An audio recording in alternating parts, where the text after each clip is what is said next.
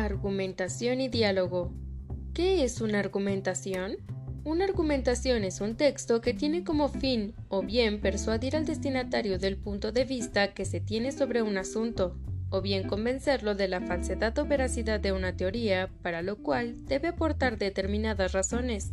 Aparte de esta intención comunicativa, el texto argumentativo se caracteriza por una organización del contenido que lo define como tal se presentan unas opiniones que deben ser definidas o rechazadas con argumentos y que derivan de forma lógica en una determinada conclusión o tesis.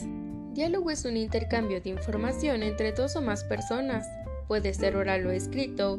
También es un tipo de obra literaria en prosa o en verso, en la que se representa una conversación entre dos o más personajes. Diálogo directo en la literatura se habla de diálogo o discurso directo cuando una conversación aparece reproducida en una narración tal y como sucede, es decir, en estilo directo. Diálogo teatral. En teatro se habla de diálogo teatral cuando dos o varios personajes conversan de un modo directo sin la intervención de un narrador.